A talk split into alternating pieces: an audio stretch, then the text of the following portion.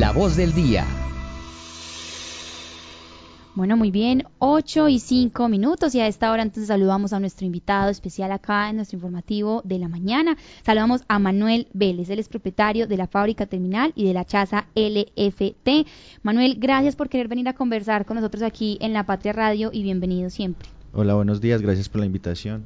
Bueno, Manuel, hay una pregunta clave para toda nuestra audiencia de por qué lo tenemos hoy aquí con nosotros conversando, eh, y es que queremos que nos explique qué es la fábrica terminal y qué es la chaza LFT. Bueno, em, la fábrica terminal es, empezó como un, espacio que yo estaba habitando, eh, como mi taller artístico. Eh, yo había estudiado Derecho en, un principio y, me salí para estudiar artes plásticas eh, yo toda mi vida me la pasé pintando, dibujando y no sé por qué tomé una decisión como extraña al estudiar derecho y me salí y empecé a estudiar artes plásticas y yo quería tener un espacio donde, donde pintar.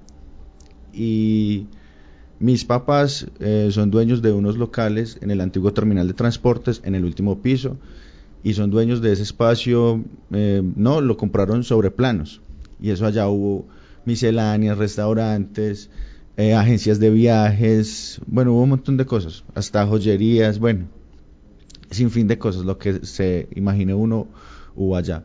Entonces cuando eh, se da lo del el cambio del terminal en el 2008, eh, preciso yo estaba estudiando derecho, ya es, esos locales llevaban solos un par de años, entonces yo los cogí, los organicé, pues estaban ya con el tiempo el tiempo deteriora un montón de los, lugares físicos.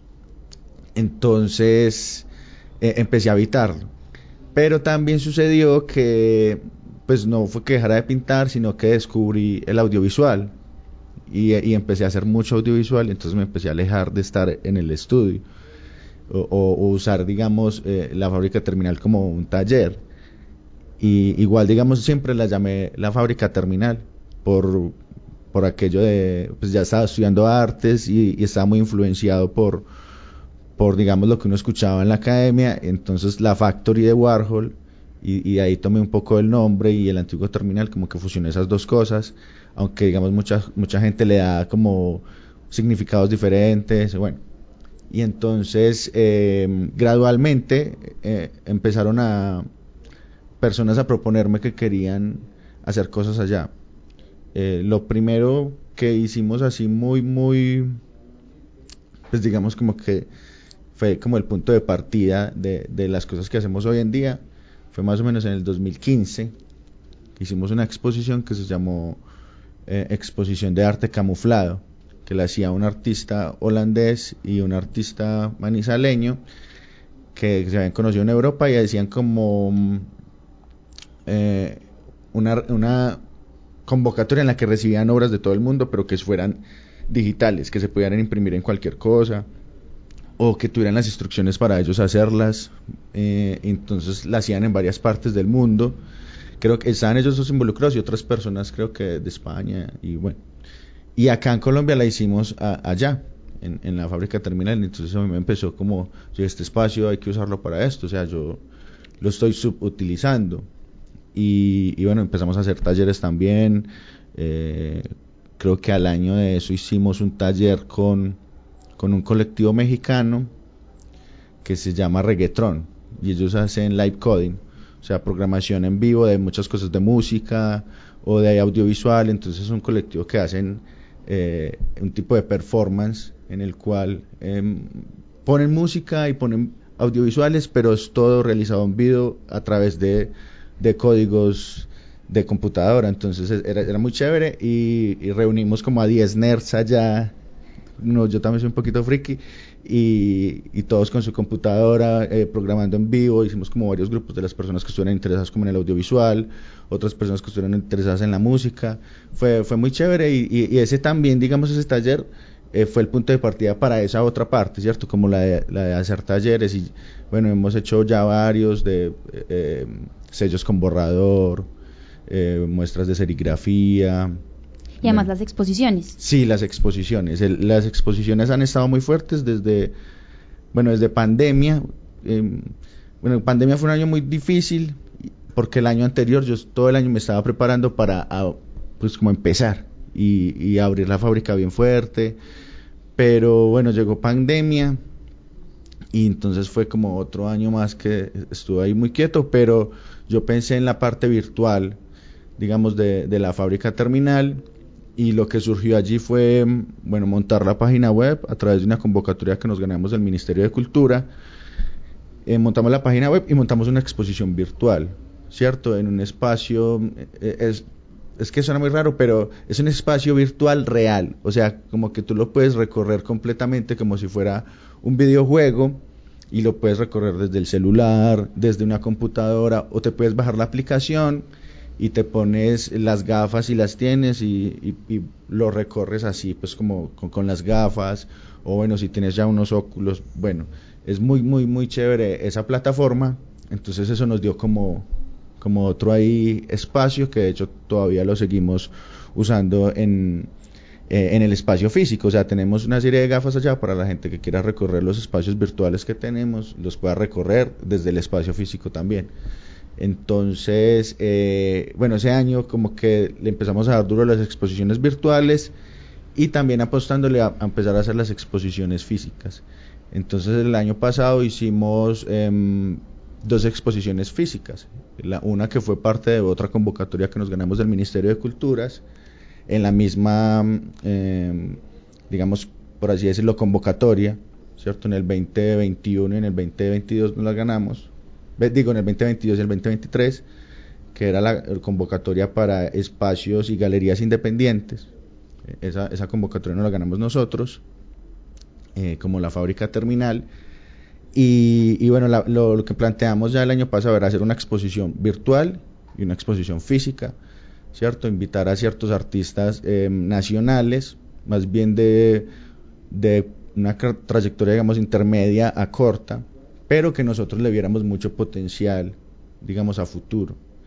Eh, entonces invitamos a mm, artistas como eh, Johan Zamboni, eh, Titania, Johan Zamboni es de Cali, Titania Mejía, Titania, perdón, es de Medellín, Rufus es también del Valle del Cauca, Tonra es un artista local, manizaleño, y ay, me está faltando, ah, y Laila Romero también, de Bogotá, una serie de artistas eh, colombianos jóvenes para, bueno, hablar, digamos, como una nueva construcción de colombianidad a partir, digamos, de, un arte contemporáneo. Y, esa exposición estuvo hasta, hasta finales de noviembre, más o menos. Y, y bueno, ya en diciembre inauguramos otra que fue con Rufus, esa sí estuvo solamente diciembre y ahorita estamos montando como la, la colección de lo que tenemos en la fábrica, pues para que lo vayan a visitar. No es, digamos, una exposición, es más una muestra, que digamos eso es otro de los objetivos de la fábrica, como darle, digamos, un, un nombre a, a, lo que es ser artista o a lo que dedicarse a tener un espacio expositivo, porque nuestro espacio expositivo es solo para eso, o sea, es solo para exposiciones. Al lado hay un taller, ¿cierto? Porque son dos locales, pero está muy marcado que hay un espacio expositivo que es solo para exponer, no, no va a haber gente, digamos, no sé, eh, comiendo ahí, eh, que eso, digamos, también es una modalidad para uno encontrar espacios y mostrar su trabajo, pero también, digamos, el objetivo de la fábrica es que los artistas empiecen a ver su valor y el valor de su trabajo, ¿cierto? Entonces que empiece también a, investigar dónde van a exponer, con quién van a exponer, digamos, si hay personas que no tienen, digamos, unas éticas de trabajo, o bueno, o más bien si las tienen son muy cuestionables, o trabajan, digamos, con personas que han sido acusadas de X o Y, ¿cierto? Entonces, también eso es cuidarse a uno mismo y cuidar, eh, digamos, eh, su profesión a futuro. Maravilloso, o sea que entonces en este momento pues también las artistas locales, sobre todo de la ciudad también pueden llegar a través de ustedes, ver la posibilidad de poder exponer, usted lo mencionaba ahorita, es como una galería y, y hay que ser muy honestos. Y es que acá en Manizales pues sí hay una movida eh, cultural interesante, hay muchos artistas, usted mismo lo menciona, usted mismo lo es, entonces también ha creado este espacio pues para que los demás puedan llegar, eh, pero no hay muchas galerías, entonces es una ciudad que no tiene casi estos espacios Entonces, de alguna manera, eh, ¿usted cómo analiza esto? Y entonces, esta oferta que ustedes también plantean es, es de hacerlo completamente como una exposición. Sí, digamos, bueno, esa es una muy buena pregunta. Eh, la ciudad se ha tenido, digamos, un, como una recordación para la gente que es una ciudad muy cultural. Y, y tenemos cierta oferta cultural, también hay que decirlo. Pero eh, hemos olvidado la parte de los espectadores y quienes, y quienes asisten a, esas, a, esos lugares, ¿cierto? Eh, ¿Qué es lo que sucede? Que digamos también la fábrica funcionó así mucho tiempo y era que nosotros hacíamos exposiciones y era apertura y cierre. O sea, era un solo día. ¿Por qué? Porque digamos en las exposiciones que yo he, participado acá en Manizales, que de hecho dejé de participar ya hace tiempo porque también los lugares son muy limitados eh, y, eso también es una lástima, pues uno no participar, digamos, más de su trabajo en, su ciudad. Eh, de hecho, en este momento tengo una em, participación en una exposición en el Museo de Arte de Pereira. Me gustaría participar más acá. Ah, de hecho, eh, pero me gusta cómo estoy participando acá, que es más como desde la parte de la curaduría. El año pasado, a finales de año, además de las exposiciones en la fábrica, eh, hubo la posibilidad de realizar una exposición eh, sobre fútbol femenino en, el Museo de Arte de Caldas, ¿cierto? Que también fue muy chévere utilizar ese espacio. Em, pero eh, hablando digamos de espacios expositivos y esto no, no, no es que sea como muy grande y también se debe al público, ¿cierto? El público que asiste es muy poco o si asisten, asisten es a la apertura, que por eso era que estábamos funcionando así en la fábrica. De hecho, em, en los últimos, porque hemos llevado como ahorita último un registro muy juicioso de, las de las personas que, que asisten a, al, al espacio, eh, Qué pena, sigue tranquilo, ¿cierto? Seguimos, que es que se nos fue acá fue la luz, pero te escuchamos. Bueno, la gente que, que asiste al espacio es mucho más a la apertura. Lo, normalmente, digamos, una apertura en la, en la fábrica asisten alrededor entre 40 eh, y 60 personas, que es muy buena, muy buena asistencia, digamos, para un espacio muy underground, que mucha de la gente no conoce. Además, mucha de la gente no sabe qué es lo que pasa en el antiguo terminal de transportes. Eh, o bueno, la gente que trabaja allí sí de pronto sabe un poquito qué es lo que pasa, pero mm, tiene también ese halo de misterio de ir allá. Y, sería también chévere que la gente lo, lo, lo, viera así. Pero, pero bueno, a lo que iba era que el, resto de días van, no sé, eh, tres, cinco personas. Es, no es el mismo afluencia de, de público que el primer día, ¿cierto? Entonces eso es como... Algo al que le tenemos que trabajar nosotros. No es como que debemos quejarnos de eso, sino que tenemos que trabajar y sucede en todas partes. Digamos, eh, yo también soy el, director del Festival Internacional de Cine de Río Sucio y ya vamos por la tercera versión. Y, bueno, igual a Río Sucio le pasa muy parecido a Manizales. Es algún municipio que, es muy cultural, ¿cierto? Y, y lo son, pero digamos la parte del público hay que trabajarla mucho. Entonces sí hay asistencia, pero no, no es una asistencia masiva, digamos, y de eventos, eventos que son gratuitos, ¿cierto? De calidad alta, porque, digamos, se tratan de, al igual que en la fábrica, traer artistas muy buenos, eh, en el festival traemos películas muy, muy top, entonces eh, es algo a lo que hay que irle trabajando, ¿cierto? Y es de constancia, la idea ahorita con, con el festival es tener una proyección mensual en Río Sucio y, y esa es la idea también en la fábrica, como eh, abrir siquiera una vez a la semana o dos más constante. E igualmente nosotros tenemos como un programa en el que las personas pueden reservar su cita. Las personas entran al Instagram de la fábrica, ¿cierto? Que es la chaza LFT. Y ahí dice reservar y, y bueno, uno reserva el día que puede ir según los horarios que encuentran allí en esa plataforma. O, o muy fácil, o nos escriben al, al mensaje directo, como, oye, quiero ir, qué día puedo ir, y nosotros, bueno, cuadramos ahí en, qué horario podemos abrir, y bueno, la idea también es eh, abrir talleres más constantes, ¿cierto? Porque, digamos, en esa parte sí hemos estado un poquito eh, en pausa, pero, pero sí, digamos, esa parte del público también es una, una cosa que hay que trabajarle desde, desde todos los lados, o sea, como desde la educación, desde lo institucional también y desde los artistas. Manuel, yo quería preguntarle también, qué pena porque usted habla también como esta oferta, a mí me parece muy interesante que exista este espacio, hay que trabajar en el tema de los públicos, es cierto, para que vayan, asistan, bueno, la divulgación. Pero hay otro tema y es que, pues escuchándolo se me ocurre, y es como el tema de, de, de lograr que entonces eh, esto, sea factible económicamente. Es decir, usted tiene la fortuna y afortunadamente es un espacio que no tiene que pagar mensualidad, ¿cierto? Que digamos otras personas a veces Pero hay que pagar eh, el administración y las facturas. Y las facturas de un local comercial son del estrato más alto porque pues, es, un local, sí. Exacto, más además pues toda la creación artística, toda la producción que hacen, toda la logística y por supuesto pues estar manejando el Instagram, estar viniendo a medios de comunicación a divulgar, es decir, eso es todo un trabajo. Y entonces a veces como que la gente, eh, sobre todo ciertos sectores económicos de la ciudad y administrativos, pues ven la cultura como un tema más de entretenimiento y no como si fuera realmente toda una gestión que se tiene que hacer. Entonces como que también usted ha participado en varias convocatorias que afortunadamente pues han ganado el Ministerio de Cultura y pues está moviendo eh, no solamente en ese trabajo sino en todo el resto de producciones audiovisuales que realiza pero entonces eh, cuál debe ser entonces el papel también que deban tener, no sé, manizales como tal para apoyar estos espacios o cómo entonces para que esto se vuelva sostenible y, y no solamente sea usted dándola toda con su equipo, sino que por supuesto entonces hay una galería, entonces apoyarla, eh, no sé, buscar más recursos y que esto también se facilite para ustedes.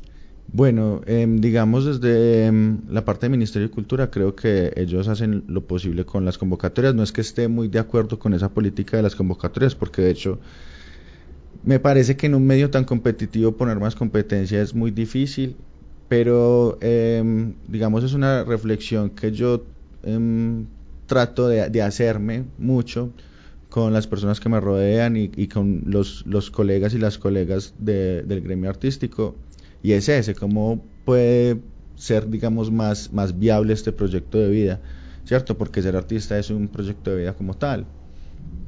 Eh, pero hay que hacerlo viable económicamente. Eh, la fábrica, pues digamos, no es que sea un proyecto en este momento viable económicamente, eh, se sostiene de alguna forma de mi proyecto de vida, que mi proyecto de vida, entre comillas, tampoco es viable económicamente, pero se ha hecho viable ¿cierto? Que eso también es una favorabilidad, ¿cierto? El hecho de que mi carrera como eh, productor y realizador audiovisual eh, me haya ido relativamente bien, eh, puede hacer, digamos, que este otro proyecto salga, digamos, un poquito ahí, respire, pues, no es que esté a flote, pero está ahí como chapaleando. Em, pero digamos desde la parte institucional sí sería digamos tener políticas públicas más claras y, tener digamos personas más vinculadas al sector que estén trabajando desde adentro porque también se suele pensar que las personas que tienen algún tipo de estudio o título eh, respecto al estudio de la cultura o el arte em, tienen un conocimiento muy vasto frente al sector y no necesariamente. Yo soy de las personas que piensa que la experiencia eh, es una base fundamental, digamos, en nuestro campo. Si, si tú no sabes eh, cómo es que funciona, ¿cierto? además que son muchos, muchos, digamos, gremios, por así decirlo, en los que uno se desenvuelve, porque yo me desenvuelvo, digamos, en el gremio audiovisual, pero también me desenvuelvo en el gremio de la música, pero también me desenvuelvo en el gremio de las artes plásticas y la curaduría, digamos, con este proyecto de, de la fábrica. Entonces cada uno tiene un dinamismo muy diferente y, y máxime, digamos, en cuanto al tema particular de lo económico. Entonces, eh, esa experiencia es fundamental, tener personas que, que realmente conozcan eh, y, volviendo al tema de las políticas públicas, es por ejemplo algo tan básico como poner eh, jurados de trayectoria verificable, ¿cierto? Y actual, y que no sean de la ciudad ni de Caldas, ¿cierto? Porque eso también es eh, eh, es, digamos, transparencia. Eh, digamos, otra cosa que pienso yo que sería mucho más, entre comillas, difícil, pero es realizable, es que mm, desde las instituciones, ¿cierto? Desde la parte, digamos, política, se tome la determinación de apoyar espacios independientes, pero digamos no necesariamente con dinero porque uno sabe que eso puede ser complicado, pero dinero digamos en especie. Entonces, por ejemplo, que nos colaboren con el predial o con la factura del agua, con la de la luz, eso se hace, digamos, en, ya en otros países. Obviamente hay gente que dice, bueno, ¿cómo se verifica eso? Bla, bla, bla, pero bueno, eso se verifica con la trayectoria, con la programación que hagan, con, digamos, de una forma muy fácil, ¿cierto? Eh, ese tipo de políticas que son más de apoyar procesos, porque digamos con las convocatorias que lo que pasa es que se apoyan proyectos, se realizan, sí hay que de pronto a veces un dinero, pero luego hay que resistir otros ocho meses del año, otros seis meses, o bueno, quizás hasta más, con digamos una parte de dinero que finalmente eh, no, no, no va a durar todo ese tiempo. Total. Manuel, usted aquí nos habla como mucho de la oferta. Eh, y la verdad es que también, no sé si de pronto pueda repetirlo antes de que nos acabe el tiempo, que ya se nos está yendo, pues nuevamente el lugar donde están ubicados, las redes sociales, las personas para que también asistan, porque hay varios interesados y acá tenemos pues estas secciones eh, de alguna manera culturales precisamente como para la divulgación. Entonces vuélvanos a repetir porfa a nuestra audiencia, a quienes nos, nos escuchan, nos ven, para que entonces empecemos a asistir y, ojalá, ojalá este tema de las políticas públicas pues se desarrolle para que entonces no sea un esfuerzo de resistencia, sino que simplemente pues sea un espacio de creación y por supuesto divulgación. Bueno, eh, digamos nos pueden encontrar en Facebook como La Fábrica Terminal, en Instagram como arroba la chaza LFT que de hecho pueden usar eh, nuestros GIFs en todas las redes sociales, buscando en la parte de GIFs la sigla LFT. Eh, también en nuestra página web www.lafabricaterminal.com pueden navegar todo lo que hay allí. Hay una sección de programación donde van a encontrar todas las exposiciones que hemos realizado desde el 2022. Pueden ingresar también en las exposiciones virtuales que tenemos. En este momento tenemos tres exposiciones virtuales activas pueden ingresar, como les decía, desde su computador, desde la tablet, el celular, bueno, o bajándose la aplicación, eh, que es una aplicación que también nos apoya, que se llama ArtSteps. Em, y estamos ubicados físicamente en los locales C4 y C5 del antiguo terminal de transportes. Eso queda en la avenida Bernardo Arango, em, por el Mercaldas que queda llegando hacia Campo Hermoso o en la vía hacia la Universidad de Manizales. Em, pueden reservar su cita, como les decía, en un mensaje directo a nosotros. Nos pueden mandar también un correo electrónico a la fábrica terminal gmail.com o reservan su cita en, directamente en el Instagram de la fábrica. Hay un botón en la chaza, eh, un botón que dice reservas y ahí entran directamente, dejan sus datos y ahí ya les estaremos confirmando si se puede o no y porque de pronto visitar este espacio, que también es otro significado del terminal de transportes, una galería de exposiciones. Bueno, se van a encontrar con un espacio un poco detenido en el tiempo y eh, van a tener muchos recuerdos. Ese es como el plus del espacio. Van a encontrar grandes artistas y van a encontrar un espacio que, que lleva resistiendo por la cultura 12 años, un espacio que no solamente es un espacio, sino que es un proyecto que le apuesta a otros proyectos, como a Videos sobre Ruedas, al Festival Internacional de Cine de Río Sucio. Le hemos apostado también a muchos proyectos musicales de la ciudad, al de Steve Sweets, al de Ave Fénix, a, bueno, a Renzo Manila, Mao Nova, a Noxidus, a Bolo Jarana, a todos a ellos también se les ha aportado de alguna forma, a también artistas plásticos, eh, locales y nacionales. Entonces nuestra apuesta realmente, digamos, es poner la cultura y poner a los artistas en el lugar donde eh, alguna vez estuvimos y podemos volver a estar en el imaginario de las personas, pues porque nosotros nos damos ese lugar, pero la idea es también que el público eh, empiece a valorar lo que hacemos por la ciudad, por el departamento y por el país en todos lados. Manuel, muchas gracias. El tiempo en radio es muy corto, lastimosamente, pero por supuesto podemos ampliar. Luego esperamos nos acompañe entonces para hablar del Festival de Río Sucio. Por supuesto, cuadraremos una visita entonces también para de alguna manera mostrar eh, ya, eh, como se puede decir, como en la página web de la patria.com y también físicamente y en fotografías, pues lo que usted nos está comentando, gracias por venir a conversar, hoy nos pasaron un montón de cosas técnicas, pero bueno, esta es la radio. Y por supuesto un saludo muy especial a toda nuestra audiencia que se conecta con nosotros, que por supuesto nos envían sus comentarios, que están atentos a lo que sucede en la ciudad. Miren que tenemos, todos estos días hemos tenido que hacer en Manizales y siempre resultan planes y pues parte de esto, acá todos los invitados lo repiten, es que la gente asista, que haya quien vea todos estos esfuerzos artísticos, entonces gracias por conectar y nos vemos muy puntuales a las once y media con más noticias de actualidad para ustedes. La Patria Radio